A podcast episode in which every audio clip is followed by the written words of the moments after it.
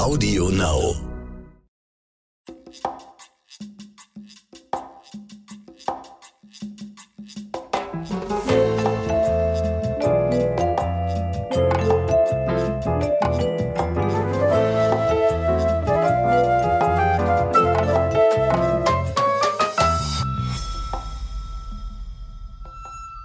Ein herzliches Hallo und willkommen zur neuen Folge Crime in the City.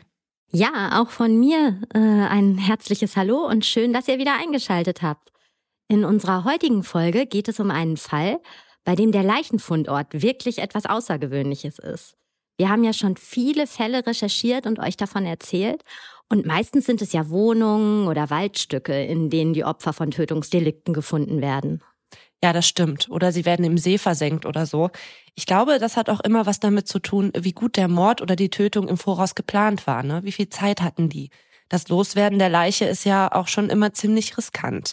Deswegen gibt es auch einige Fälle, in denen die Toten nie wieder aufgetaucht sind. Oft werden sie dann erst Jahre später von Pilzsammlern oder Hundebesitzern gefunden. Und dann kann der Fall am Ende doch noch aufgeklärt werden.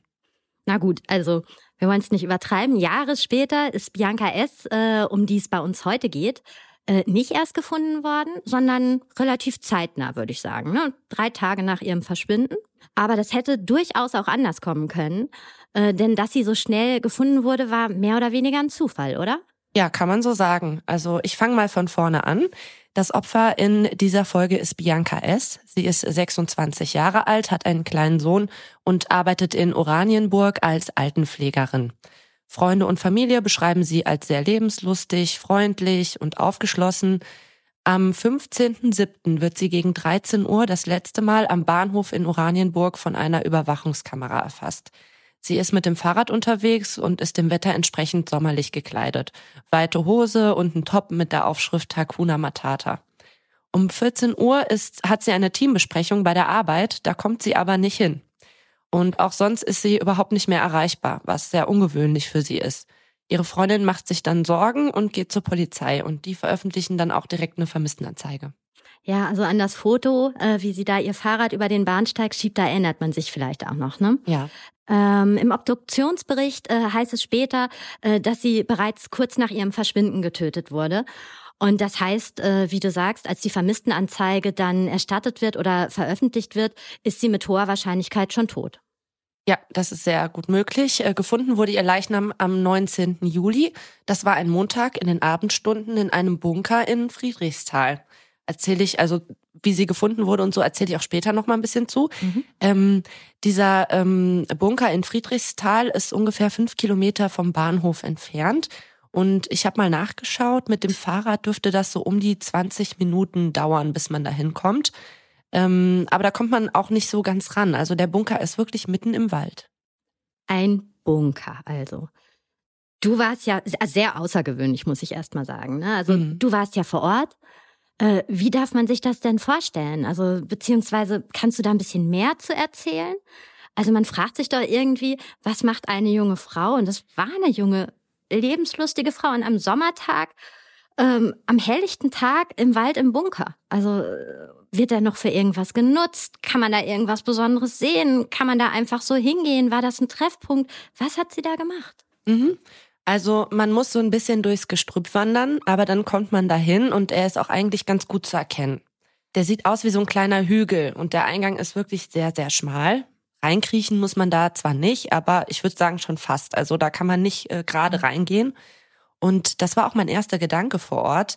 Zwei Leute gleichzeitig passen da auf keinen Fall durch das Erdloch, wenn man da reinkommen möchte. Also man muss schon nacheinander gehen, man muss den Kopf einziehen und äh, ja, also da kommt man nicht einfach so rein.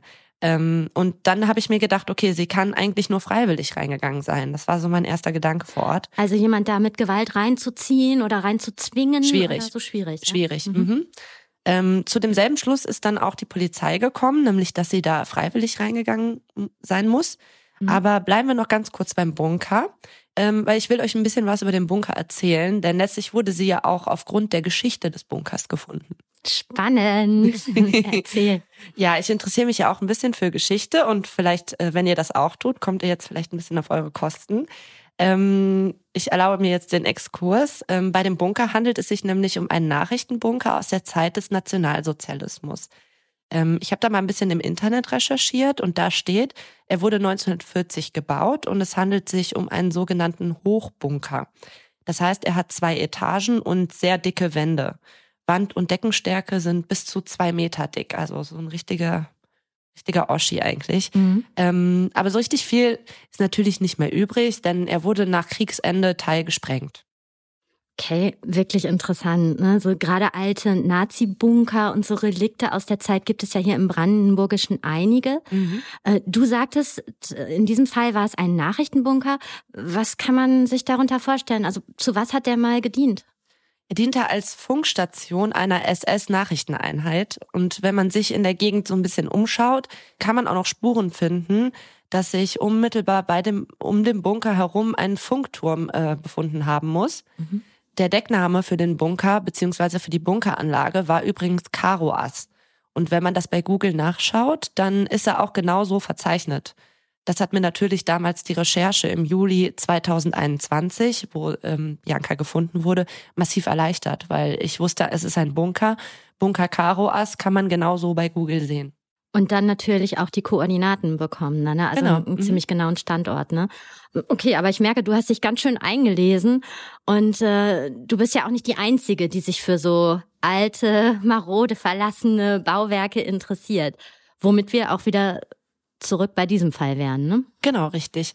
Ähm, der Bunker ist nämlich ein beliebtes äh, Ziel für Lost Places-Fans. Mhm. Die sind an dem Tag, an dem 19. Juli 2021, nämlich genau in dieser Bunkeranlage unterwegs gewesen. Und jetzt ist der Bunker ja eigentlich seit 2008, zumindest nach meinen Recherchen, geschlossen. Aber davon lassen sich ja Lost Places äh, Abenteurer, sage ich jetzt mal, nicht unbedingt aufhalten. Ne? Oh Gott, das ist aber wirklich die Hölle auf Erden, oder? Das stelle ich mir unfassbar gruselig vor. Ich meine, so ein bisschen sind die Leute natürlich auch wegen Nervenkitzel unterwegs, ne? Äh, bei Lost Places, Erkundungstouren. Aber mit einer Leiche, die dann da tatsächlich liegt, rechnet man ja wirklich nicht. Nee, auf keinen Fall. Also das muss ein richtiger Schock gewesen sein. Ja. Äh, ich habe mir auch schon mal, ich habe auch schon ein paar Mal Ausflüge gemacht, so in die Lost Places Richtung. Ähm, aber außer Graffiti an den Wänden, alten Bier- und Schnapsflaschen ist da eigentlich immer nicht viel zu sehen. Mit ein bisschen Glück findet man mal eine alte Zeitung oder so Gerätschaften. Aber ich weiche ein bisschen vom Thema ab. Ja, aber ich kann das auch verstehen. Ich finde das auch total interessant, was da noch so rumliegt. Dann zum Teil, hier, wir haben ja auch ganz in der Nähe von Berlin die Beditzer Heilstätten, sehr bekannt, sehr bekanntes Fotomotiv. Da hat sich übrigens auch mal äh, ein Verbrechen abgespielt vor einigen Jahren. Erzählen wir euch vielleicht auch mal drüber. Aber es gibt ja wirklich einige, äh, eine, einige Stellen hier mit Geschichte. Und ähm, mhm ich kann das total verstehen, dass man da so eine, dass die üben halt eine Faszination aus, einfach. Ne? Das sind so kleine Abenteuerreisen. Ne? Mhm, genau. Mhm. Äh, aber kommen wir mal wieder zurück zu Bianca. Ähm, du sagtest eingangs, äh, dass du dir nicht vorstellen kannst, dass da eine andere Person äh, Bianca reingeschleppt hat, also weil dieser Eingang halt so klein war. Wie sah es denn drinnen im Bunker aus?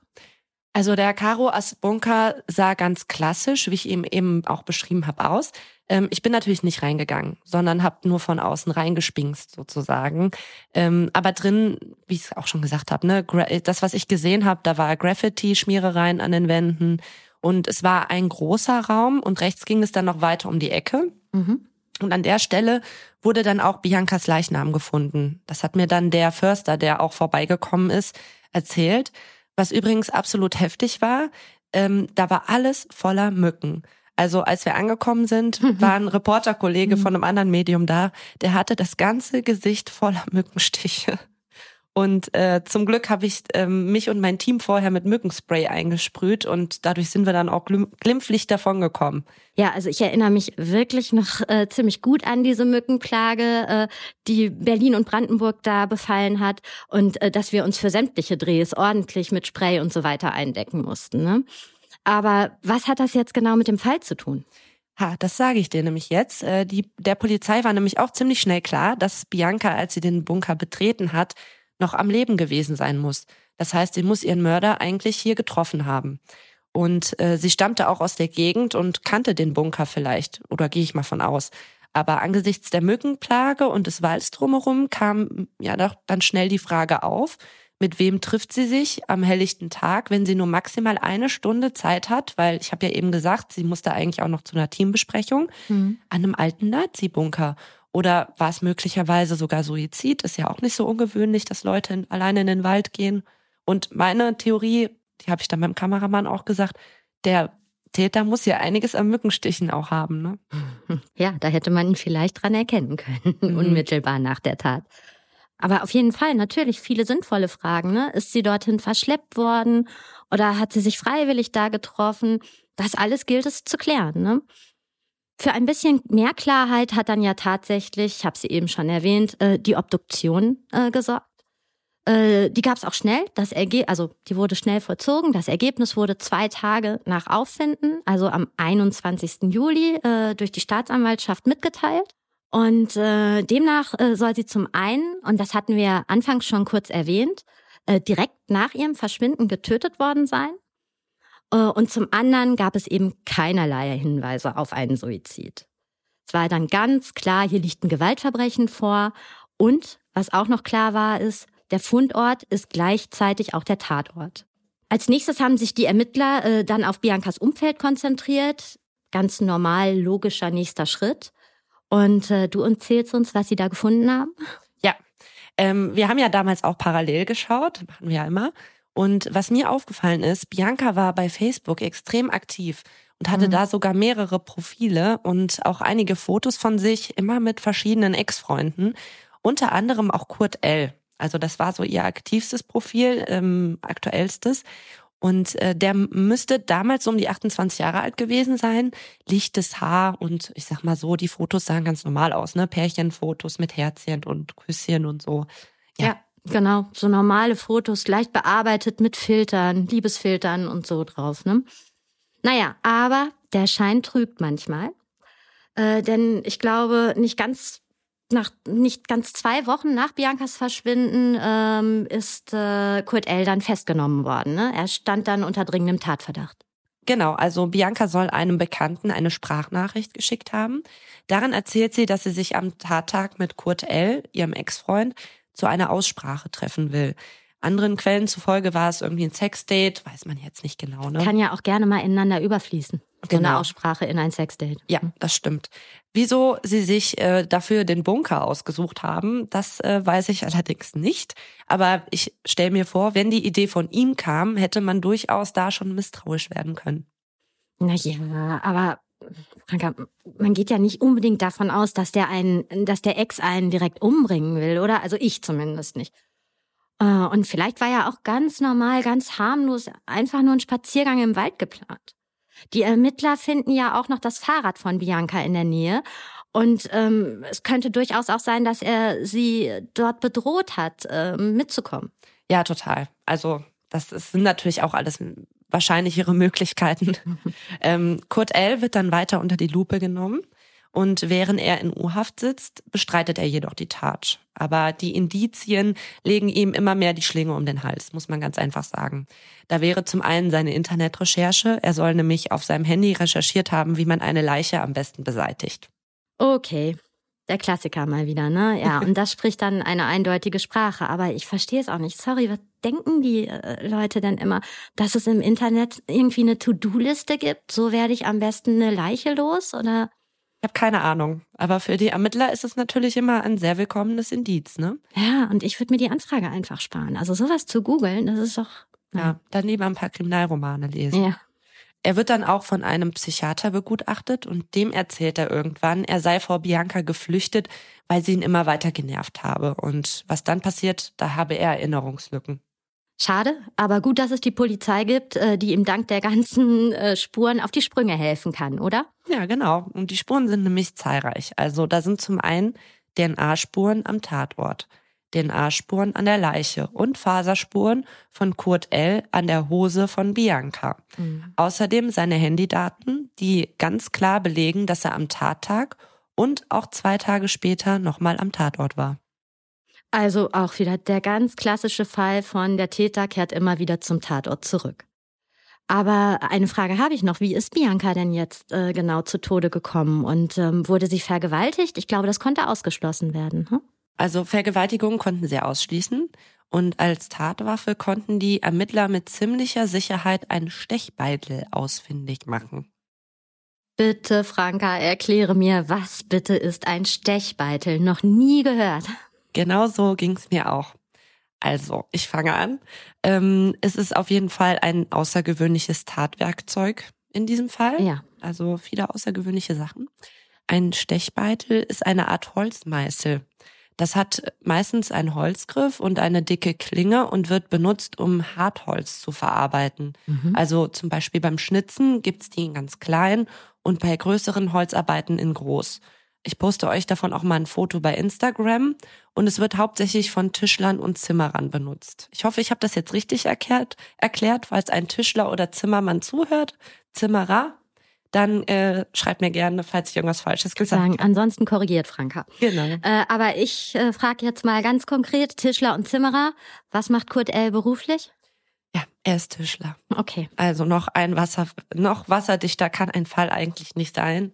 Ähm, sie wurde übrigens mit sieben Stichen damit im Hals, Nacken und Rücken mhm. ähm, hinterrücks umgebracht. Ne? Also Hals, Nacken, Rücken zeigt, sie stand wahrscheinlich mit dem Rücken zu ihm, als er zugestochen hat. Ne? Okay. Also, ja, ich meine, auch noch eine ziemlich feige Tat anscheinend, ja. ja äh, was hat denn Kurt L. also gesagt? Wie hat er reagiert, als man ihn mit den äh, Beweisen konfrontiert hat? Er hat geschwiegen und seine Aussage verweigert. Aber seine Mutter hat ein bisschen was über die Beziehung der beiden erzählt. Sie war auch im Zeugenstand. Mhm. Ähm, er und Bianca sollen sich ständig gestritten haben und wieder versöhnt haben. Und von morgens bis abends soll es manchmal zu Streits und Stress gekommen sein. Also eine harmonische Beziehung hat sie da nicht beschrieben. Sie will übrigens auch überhaupt nicht glauben, dass ihr Sohn schuldig ist. Ähm, denn äh, und sogar als er an dem Tag nach Hause kam, hat er laut ihr Fahrradschmiere an den Händen gehabt, weil er Fahrräder repariert hat.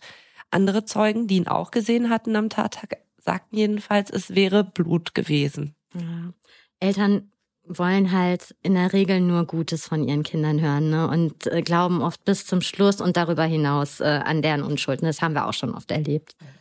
Aber äh, wenn Kurt L. nicht ausgesagt hat, äh, ist es ein Indizienprozess, auch ganz klassisch ähm, wenn auch ein wasserdichter. Ne? Ähm, ganz kurz, also das bedeutet, dass es äh, äh, eben keine Zeugenaussagen oder auch kein Geständnis gibt in diesem Fall, sondern die Anklage sich einzig auf äh, gesammelte Beweise der KTU stützt.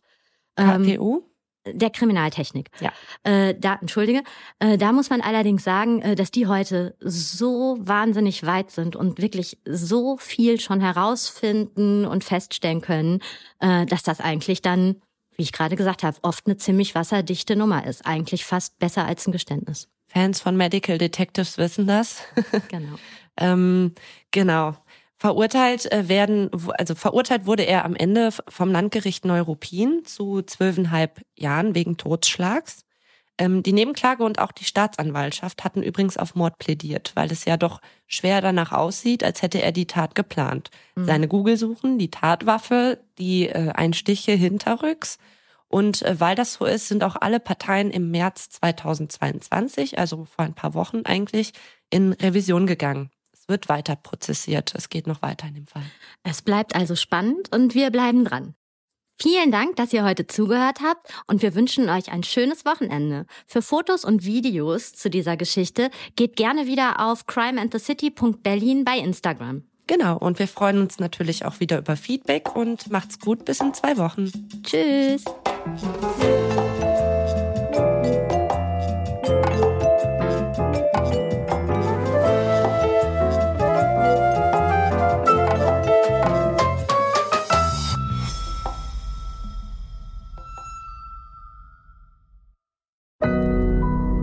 Audio Now.